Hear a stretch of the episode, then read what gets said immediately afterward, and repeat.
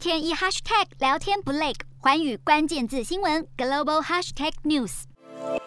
根据日本媒体报道，拜登与印度总理莫迪十一号在线上会谈时，提到自己预定在五月下旬访问日本，参加东京的四方安全对话高峰会，期待在五月二十四号与莫迪在日本相见。四方安全对话高峰会的成员包含美国、日本、澳洲和印度。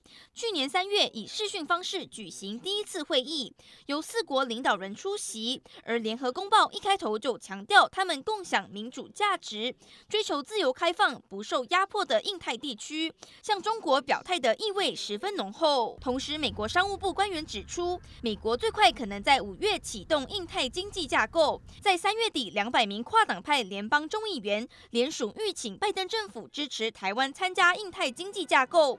不过，根据外媒报道，美国政府目前并不考虑让台湾参与这个计划。中国国台办也对台湾加入的可能性表示严正反对。从老布希总统开始，三十多年来，美国的新上任总统都会在就职的当年访问东亚，通常首站会是日本，然后顺道访问南韩和中国。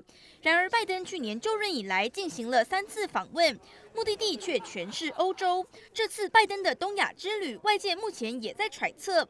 拜登是否会顺道访问南韩和中国？环宇新闻梁玉熙综合报道。